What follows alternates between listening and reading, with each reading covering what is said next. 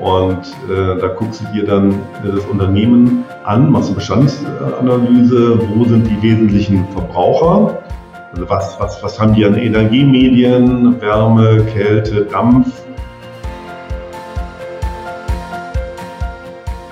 Äh, und versuchst eben hier schon mal die, den Energieverbrauch in den Prozessen äh, zu reduzieren, ohne dass, dass, dass du irgendwas umbauen müsstest. Hi und herzlich willkommen zum Podcast Sustainable Business Champions, dein Podcast zur Nachhaltigkeit in Unternehmen. Die Dekarbonisierung ist eine der größten Herausforderungen von Unternehmen und ein elementarer Beitrag zum Erreichen der Klimaschutzziele.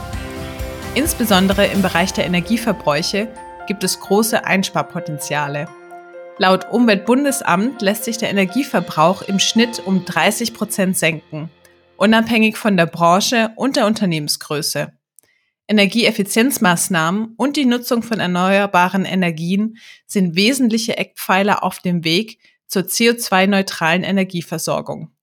Gemeinsam mit Dr. Christoph Zschocke sprechen wir darüber, wo die größten Einsparpotenziale liegen und welche Energieträger einen positiven Beitrag zur CO2-Bilanz leisten.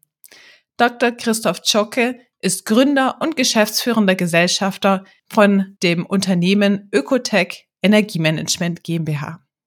Ich wünsche euch jetzt ganz viel Spaß mit dieser Podcast-Folge. Hallo Christoph, herzlich willkommen zum Podcast Sustainable Business Champions. Ich freue mich riesig, dass du heute mit dabei bist und uns einen Einblick in die CO2-neutrale Energieversorgung in Unternehmen gibst. Sehr gerne. Hallo Jasmin. Christoph, ähm, zunächst einmal möchte ich mit dir darüber sprechen, ähm, wie man denn in Unternehmen vorgehen kann, um das Thema Energieversorgung zu erarbeiten. Das heißt, was sind denn die ersten Schritte, um überhaupt zu schauen, ähm, wo wird welche Energie verbraucht und wie sind die CO2-Emissionen, die damit verbunden sind? Ja, mit dieser Frage haben, wir ja 99, 1999 die Ökotech gegründet, nämlich äh, Ökotech Energiemanagement hier in Berlin, mit der Frage, wie können wir die industriellen Prozesse, also wie können wir die Industrie energieeffizienter machen. Und da fängst du damit an, dass du einen Standort äh, dir anschaust. Also wir sind branchenübergreifend tätig. Ähm, hier haben wir jetzt mal einen Fleischereibetrieb, also eine Fleischproduktion und äh, da guckst du dir dann äh, das Unternehmen an, machst eine Bestandsanalyse, wo sind die wesentlichen Verbraucher, also was, was, was haben die an Energiemedien, Wärme, Kälte, Dampf, ähm, wie sind da die Verbräuche, äh, dann schaust du dir die Prozesse an, was machen die damit mit den Energiemedien, also kühlen, aufheizen, sterilisieren, trocknen. Und dann schaust du, ob äh, als erstes mal wenn du dann die Bestandsaufnahme gemacht hast, guckst du, ob die ähm, Energieverbräuche, also jetzt beisp beispielsweise die, ähm, die Qualität von dem Energiemedium, ähm, ob das zu dem Prozess passt. Als Beispiel, brauche ich wirklich bei der Druckluft ein, ein, ein, ein so hohes Niveau oder reichen auch eine, reicht, reicht auch eine Druckluft mit einem geringeren äh, äh, Niveau? Oder brauche ich denn die Kühlung auf minus, was weiß ich, 15 äh, Grad oder, oder reichen auch äh, geringere äh, Temperaturen? Also du schaust dir die Medienqualität an und guckst, ob da schon Redundanzen sind in der Energiemedium-Verwendung und versuchst eben hier schon mal die, den Energieverbrauch in den Prozessen äh, zu reduzieren, ohne dass, dass, dass du irgendwas umbauen müsstest, nur darüber, dass, dass du die Steuerung, das heißt das Energiemedium äh, absenkst oder die, die Temperatur ähm, hoch oder runter fährst, je nachdem.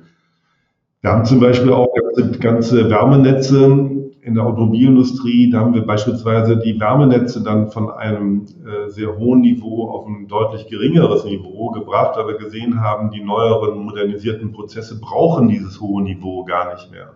Also da kann man sehr, sehr viel machen. Mhm. Okay, das heißt, man, man schaut, wo dann nochmal optimiert werden kann. Genau. Und das ist auch ein Prozess, der geht natürlich immer, immer ähm, man kann sich immer, immer weiter verbessern. Es ändern sich, wie ich ja gerade sagte, auch die Produktionsanlagen. Die werden, äh, die brauchen dann vielleicht auch andere Energiemedienqualität. Oder aber wir hatten mal eine Lackfabrik, ähm, die hatten noch auf dem ganzen Standort eine, eine Versorgung mit Dampf. Ne? Und Dampf ist die teuerste Wärmeform, weil, weil eben das, der Dampf natürlich ähm, die Dampferzeugung ähm, sehr viel Energie kostet. Und dann wurde, wurde durch das gesamte ähm, Gelände des Industriestandorts wurde dieser Dampf geleitet äh, und damit wurde im Winter geheizt und damit wurden dann äh, die Lackherstellung, ähm, da, ist, da ist der Dampf reingegangen und man hat eben das über Jahrzehnte betrieben, ohne, ohne dann zu reflektieren, dass ich bei den, dass ich nach Jahren, also nee, das waren dann, wir waren, glaube ich, wenn waren wir da, so vor 15 Jahren waren wir dort. Und da hatte sich das so geändert, dass ich nur noch an punktuell, an wenigen Produktionsstellen überhaupt Dampf brauchte. Alles andere konnte ich mit warmem Wasser machen. Und dafür brauche ich aber viel weniger Energie. Und dann haben wir eben dieses Dampfnetz zurückgebaut und haben äh, dann eben nur noch dort lokal äh, Dampf erzeugt, wo er wirklich gebraucht wurde. Und den Rest, ähm, der Wärme brauchte, auch für die Raumwärme, haben wir dann über Warmwasser gemacht. Ne? Dadurch haben wir enorme ähm, Energiekosten und Emissionen eingespart. Mhm. Okay. Und das bedeutet für Unternehmen, wenn man anfängt, jetzt Prozesse aufzusetzen oder auch verschiedene Fertigungsprozesse, für die man Energie benötigt, zunächst einmal auch zu überlegen, sind diese Temperaturen, die man eingestellt hat, vielleicht zu hoch? Sind die auch niedriger möglich?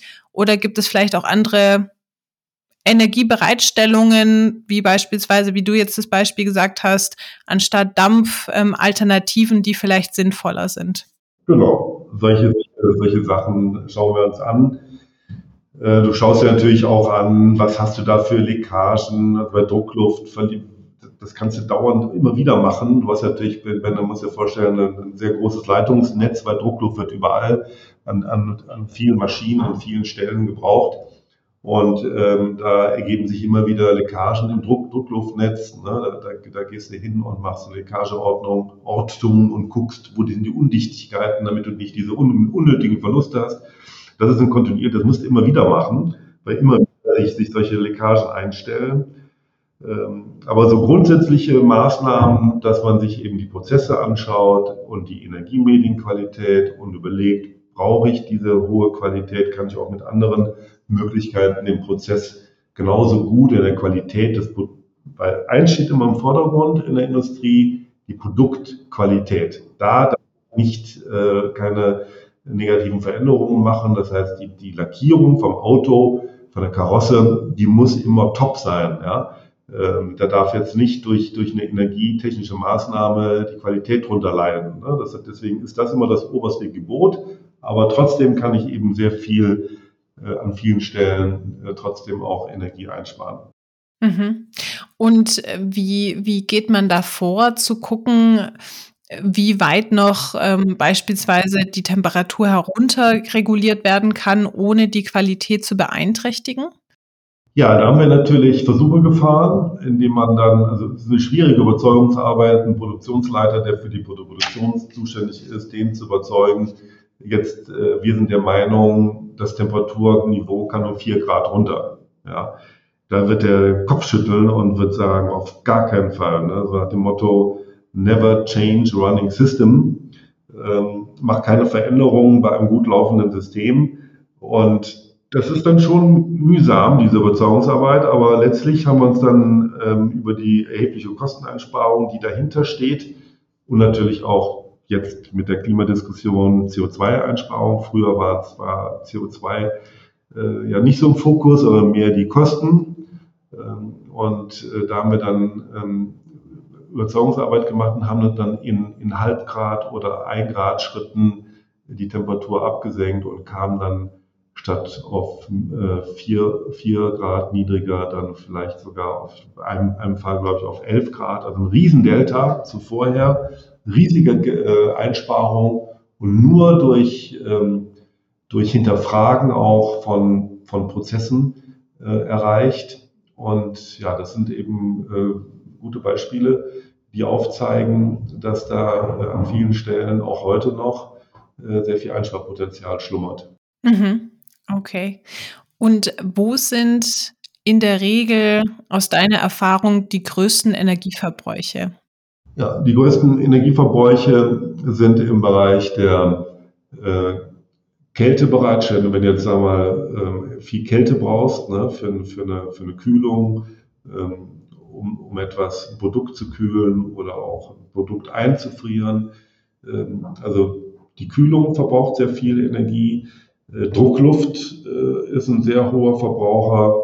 Und das dritte ist eben Dampf. Ne? Und dann gibt es natürlich auch elektrische ähm, äh, Prozesse. Heute wird, spricht man ja auch viel über Elektrifizierung. Also wie komme ich von dem, das ist das neue Thema, also im Rahmen der, des schrecklichen Angriffskrieges des Herrn Putin in der Ukraine, diese Gaskrise, die dann folgte, wie komme ich also von dem Erdgas runter, was kann ich elektrifizieren, da haben sich jetzt ein bisschen die Dinge auch verschoben.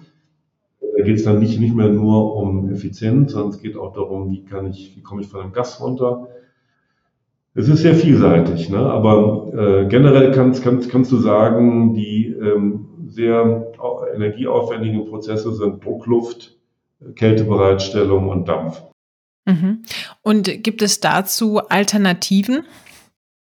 Alternativen würde ich sagen, äh, zu Dampf auf jeden Fall. Habe ich ja vorhin noch beschrieben, dass man dann eben auf, auf warm Wasser geht, ne, um, um, da äh, mit einem deutlich niedrigeren Temperaturniveau eine gleiche Wirkung zu erzielen. Ähm, dann kann ich ähm, sehr viel erreichen durch Wärmerückgewinnung. Ich habe also überall ja auch Wärme, äh, die ich ähm, durch, durch einen Prozess, das kann jetzt ein Schmelzofen sein, das kann Backofen, Pizza backen, also Back, Backöfen sein, die, die, die, die wir schon hatten, oder Industrieöfen. Also ich habe häufig eine, eine äh, abstrahlende Wärme, die ich über Wärmetauscher äh, quasi wieder in den Prozess zurückholen kann. Also durch Wärmerückgewinnungsmaßnahmen kann ich auch äh, sehr viel ähm, ähm, Energie einsparen. Ich kann dann diese Wärme nutzen für einen anderen Prozess oder für eine Vorwärmung ähm, oder für eine, für eine, für eine, für eine, für eine Heizung, äh, Raumheizung. Also da kann ich sehr, wir haben beispielsweise mal in einer großen äh, Kaffeerösterei, ähm, da gab es also verschiedene Produktionsstraßen und da haben wir nur eine Röster, Röststraße für Kaffeebohnen haben wir damals umgebaut mit ähm, äh, Wärmetauschern in dieser Röststraße und haben dafür das Kesselhaus von der Fabrik ganz stilllegen können, weil, weil die Wärme, die Abwärme aus einer von diesen fünf Röststraßen reichte, um, um das gesamte Fabrikgelände mit Wärme im Winter zu versorgen. Ne? Solche, solche Dinge. Ne? Also da sind schon äh, interessante Potenziale. Mhm. Okay, ja. Und ähm, wie hängen die Energieverbräuche mit den CO2-Emissionen zusammen? Also gibt es Energieverbräuche, wo man sagt, die haben ein, eine negativere Auswirkung auf die CO2-Emissionen als andere? Na, generell ist natürlich die, äh, die Nutzung von fossilen Energiemedien, ob das jetzt Gas ist oder ob das äh, Erdöl ist oder Kohle, äh, da habe ich ja bei, bei, dem, bei der Nutzung dieser, dieser Energieträger habe ich, äh, produziere ich CO2. Ähm, bei, bei Gas ist es weniger als bei Kohle und äh, Kohle ist, glaube ich, das äh, hat, hat, hat, proportional die äh, höchste CO2-Emission. Insofern muss ich, habe ich heute die Aufgabe, wenn ich mir so einen Industriestandort angucke, äh, wie komme ich dort Manche haben auch noch mit Kohlestaub ähm, in dem Prozess gearbeitet, also Abfall aus, aus der Kohlenutzung, äh, Braunkohle oder Steinkohle. Also wie komme ich von den fossilen Energieträgern runter? Das ist ja heute, deswegen, also wenn, wenn du fragst, was macht die meiste äh, CO2-Emission, ist es auf jeden Fall die Kohle. Dann kommt Erdöl, dann kommt Erdgas.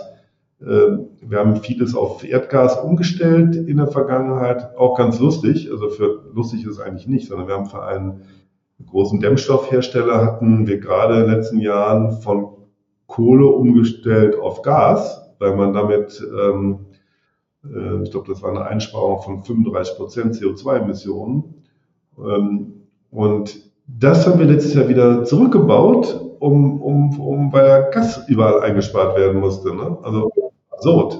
Es hat uns leider wieder ein bisschen zurückgeworfen. Und heute denkt man darüber nach, wie, wie komme ich, also wir dann, wenn wir mit der Klimaneutralität wollen wir natürlich insgesamt vom CO2 ganz runterkommen, aber das ist auch noch ein sehr anstrengender, längerer Weg.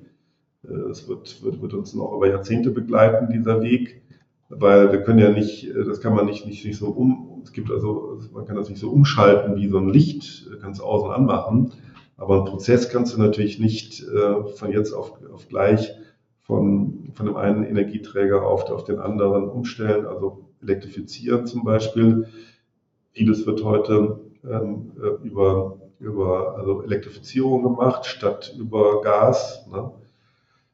Also wenn ich, wenn ich, wenn ich solche Umformungen mache von, von Metall, die da reicht eigentlich, da kann ich, das kann ich elektrifizieren, da brauche ich nicht mehr mit Gas heizen, den, den, ähm, den, diese Walze, die ich, die ich da brauche, oder diese sondern ähm, ich kann das mit ähm, ich kann das mit Strom machen. Es wird auch schon häufig mit Strom gemacht, aber es gibt Prozesse, wo ich eben auf Gas nicht so einfach verzichten kann und das sind dann die schwierigen Fälle bei der Zementindustrie, bei der Stahlherstellung, bei der Aluminiumherstellung, also dort, wo ich wo ich das, äh, wo ich auf Gas im, im Prozess selber nicht verzichten kann. Da kommt dann irgendwann dann, wenn, wenn, wenn das dann hoffentlich verfügbar ist, das Wasserstoff ins Spiel. Nur Wasserstoff ist vom Aufwand her, den, den ich dahinter habe, ähm, also von der, von der Gesamtbilanz natürlich das, das ähm, teuerste, der teuerste Weg. Ne? Okay. Und das bedeutet Elektrifizierung dann mit dem Ziel, dass der Strom aus erneuerbaren Quellen generiert wird und genau. somit dann die CO2-Emissionen reduziert werden. Ja, früher haben wir in der Vergangenheit viele so, so Zertifikate gekauft. Ähm, für ihren ähm, Strombezug, das dann mit, mit äh, grünen Zertifikaten ähm, quasi neutralisiert. Aber der richtige Weg ist natürlich, dass man ähm, grünen Strom einsetzt, also regenerativ erzeugten Strom. Deswegen, wenn wir heute den Standort anschauen, Industriestandort, schauen wir uns auch die äh, Potenziale an. Was können wir am Standort durch Photovoltaik und Wind, ähm, also direkt erzeugen? äh, an, an, an ähm, grün, grüner Elektrizität. Und da ist, das ist ganz interessant, da ist jetzt eine große Bewegung drin, weil auch der Gesetzgeber gemerkt hat, das Genehmigungsrecht muss hier geändert werden.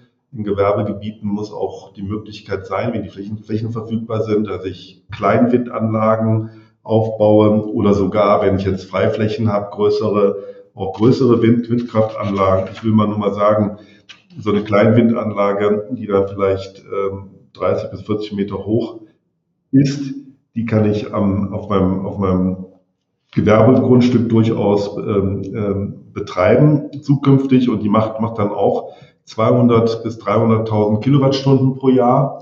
Das heißt, ich, ich muss, äh, weil ich nicht alles, ähm, also zumindest das, was ich selber erzeugen kann am Standort über Wind und Sonne, sollte ich unbedingt machen.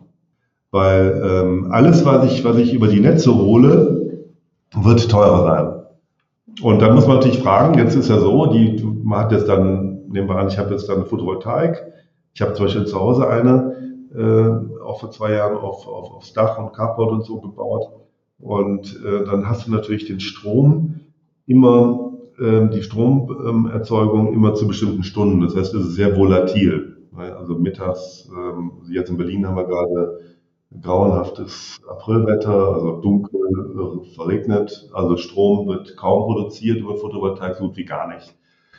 Und ich habe hab, gestern hatten wir strahlenden Sonnenschein, da kommt also viel rein. Das heißt, ich habe also eine unstetige, unkontinuierliche äh, Stromerzeugung durch, die, durch, durch, durch die Photovoltaik. Beim Wind ist es ähnlich, nicht ganz so extrem, aber ähnlich. Da habe ich auch mal, auf jeden Fall habe ich immer mal mehr, mal weniger. Das heißt, ich muss dann auch über zwei Dinge nachdenken. Erstens, wie kann ich, da denke ich sogar auch zu Hause jetzt drüber nach, wie kann ich dann mir einen Speicher im Keller machen, äh, einen Stromspeicher, Batteriespeicher in dem Sinne, um die überflüssige Energie, die ich erzeuge, aber nicht verbrauche, dann eben vor Ort zu speichern. Und das Zweite ist, was für die Industrie auch interessant ist, wie kriege ich es hin, dass ich meine stromintensiven Prozesse, weil wir können mit unserer, wir haben, wir haben beispielsweise ein, ähm, eine Software vor 15 Jahren ähm, entwickelt, die, mit der kannst du heute deine, deinen, wenn du die Produktionsplanung hast, kannst du über die Software, NFCO heißt die, für Energieeffizienzcontrolling, kannst du genau prognostizieren, was du in den nächsten Tagen zu welcher Viertelstunde an, an Strom brauchst. Wenn du jetzt dagegen hältst, das, was du an, an regenerativer, also immer dann, wenn, wenn jetzt viel regenerativer Strom im Netz ist, ist er auch sehr billig. Wir haben sogar manchmal negative Preise. Ne? Da kriegst du was dafür, wenn du den Strom nimmst. Äh, wenn du nun es schaffst, deine Produktion so eben von der Planung, das kannst du natürlich nur für bestimmte Prozesse machen, aber eben ähm, so zu, zu legen, dass, dass du in den Zeiten, wo sehr viel Strom regenerativ erzeugt in den Netzen zur Verfügung steht, da ist erstens der Netzbetreiber glücklich, dass, dass du den Strom abnimmst und du bist glücklich, weil, weil du den Strom zu fast null Tarif oder sehr geringen Kosten kriegst. Und das sind Dinge, die kannst, kannst du nur schaffen, wenn, wenn, wenn du ein hohes Maß an Digitalisierung, wenn du eine gute Software hast, um, um das alles äh, zu machen, die Prognosen, wann, wann ist denn wie viel Strom im Netz verfügbar und eben deine äh, Produktion, die Planung im Griff hast. Äh, und das eben, wir sagen, die Integration der erneuerbaren Stromerzeugung in die Industrie ist ganz wichtig. Hm. Und was sind das für Investitionen ähm, in, die, in die erneuerbaren Energien? Und hast du ein Beispiel für die Amortisationsdauer? Also wie lange braucht es, bis sich diese ähm, Investitionen auch amortisiert haben? Ja, das kommt natürlich ganz, ganz drauf an, ähm, was ich wo bin ich? Ne? Bei dir im Süden ist Photovoltaik natürlich schneller amortisiert als bei uns hier im Nordosten oder im Norden. Äh, wobei Hiddensee ist zum Beispiel auch wieder ein ganz spezieller, ähm, also da Usedom, glaube ich, ist es. Da ist ein, also ganz nordöstlich ist so ein Sonnenfleck. Da ist auch, auch sehr viel Sonne. Das heißt, du hast sehr große regionale Unterschiede von der, von den Sonnenstunden. Insofern variiert natürlich auch die Amortisation für die, für die Photovoltaik beispielsweise ähm, sehr oder beim Wind ist es auch sehr unterschiedlich. Wir wissen ja, an der Küste ist viel mehr Wind als, in, als im Binnenland oder auf einer Anhöhe ist mehr Wind als im Tal und so weiter. Das heißt, man hat eine große äh, Bandbreite je nach äh, Regionalität äh, des Standorts.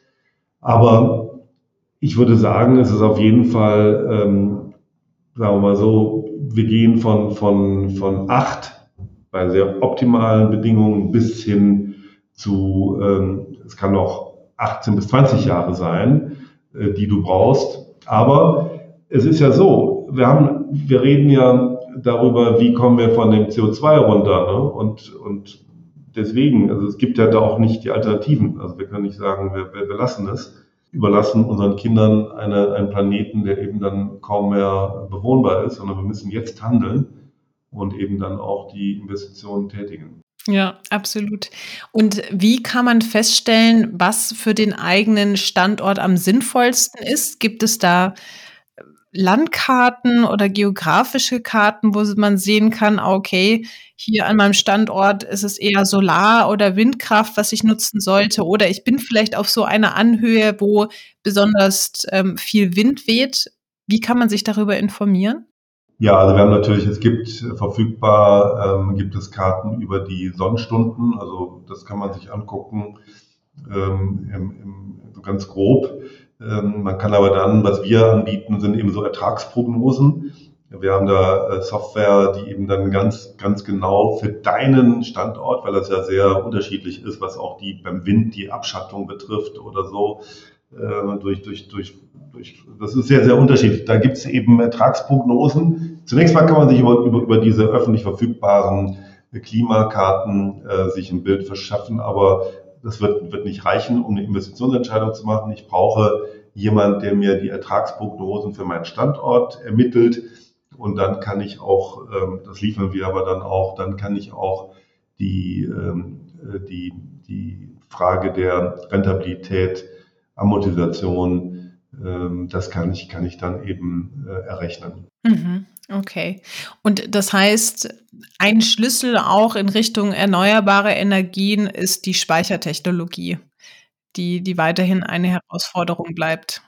Genau, da gibt es ja die verschiedensten Möglichkeiten, Batteriespeicher, Thermoölspeicher, also es gibt äh, verschiedenste Speicherstrategien mittlerweile, die man einsetzen kann.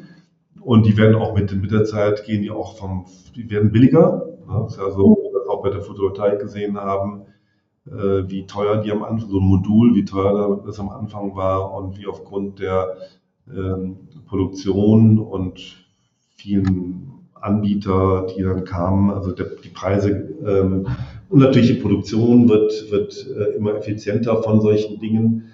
Also da kann man schon damit rechnen, dass gerade was Batterien betrifft, ähm, auch wenn jetzt da momentan so ein Peak ist, bei Wärmepumpen ist ja ähnlich, da habe ich jetzt auch einen ziemlichen Peak, aber ich gehe davon aus, dass es in den nächsten Jahren äh, eine Entspannung gibt, weil ja die Kapazitäten äh, zur Herstellung von solchen Speichern und auch Wärmepumpen und sowas, die wird ja enorm weltweit aufgestockt. Und entsprechend wird sich auch der Preis dann ähm, die, die, äh, verringern für solche, für solche Anlagen.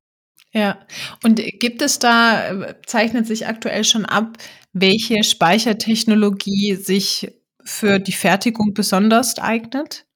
Du, es ist wirklich ähm, sehr, ähm, es kommt auf viele Faktoren an. Es kommt erstmal auf die Wärmemengen an äh, oder auf die, ähm, die, also jetzt Wärme, es kommt auf den, auf den Bedarf an, den ich im Unternehmen habe. Was will ich denn speichern? Will ich Strom speichern? Will ich äh, Wärme speichern?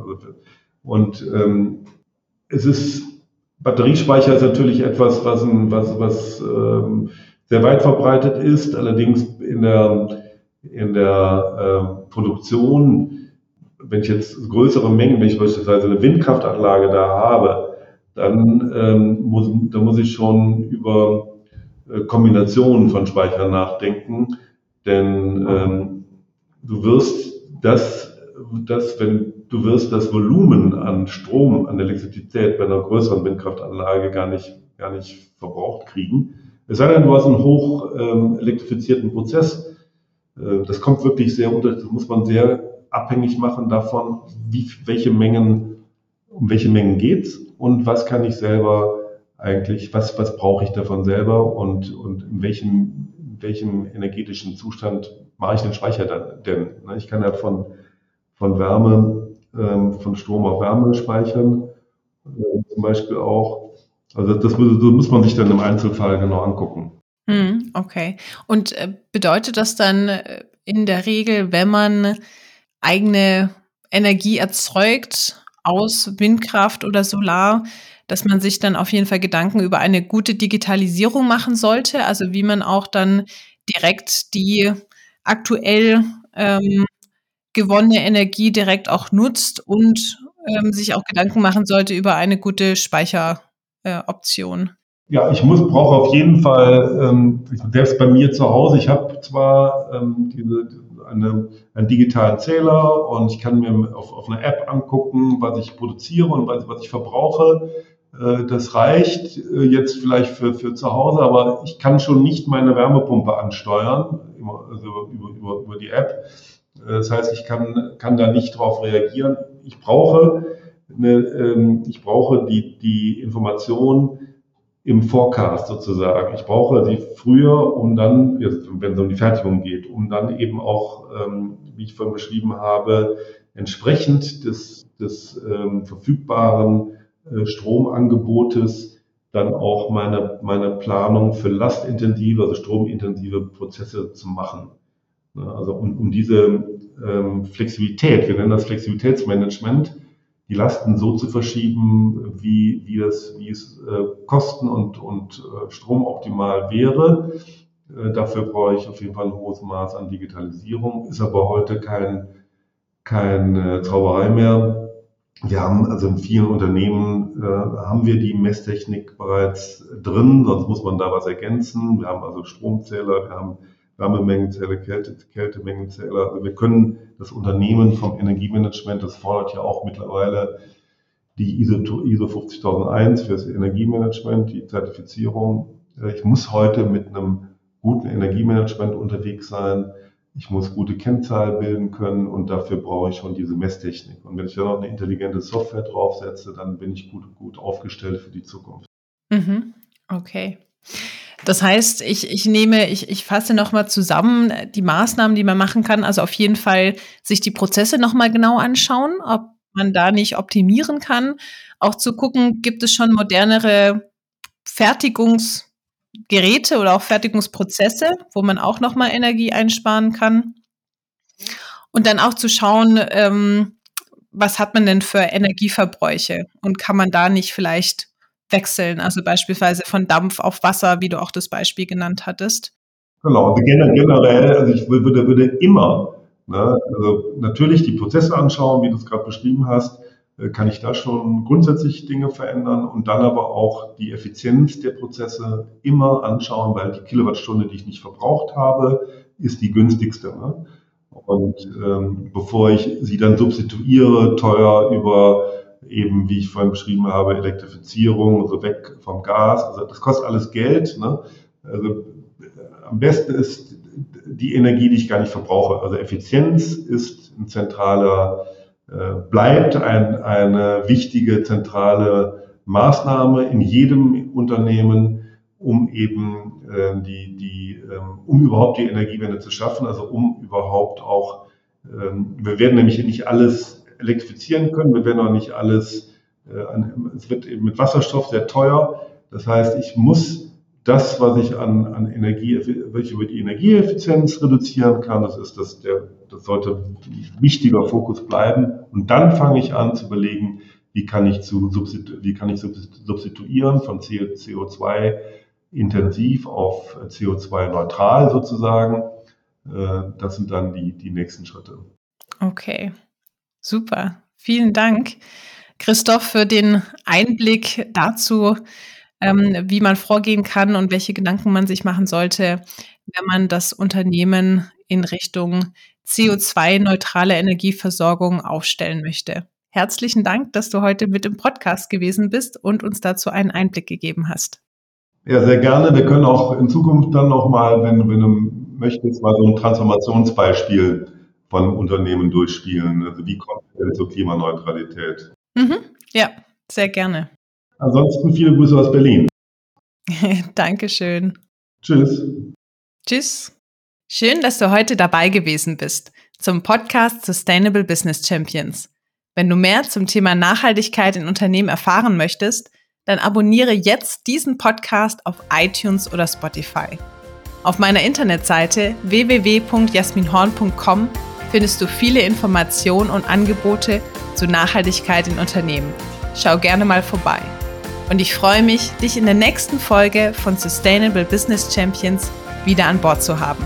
Bleib weiterhin engagiert und begeistert für das Thema Nachhaltigkeit.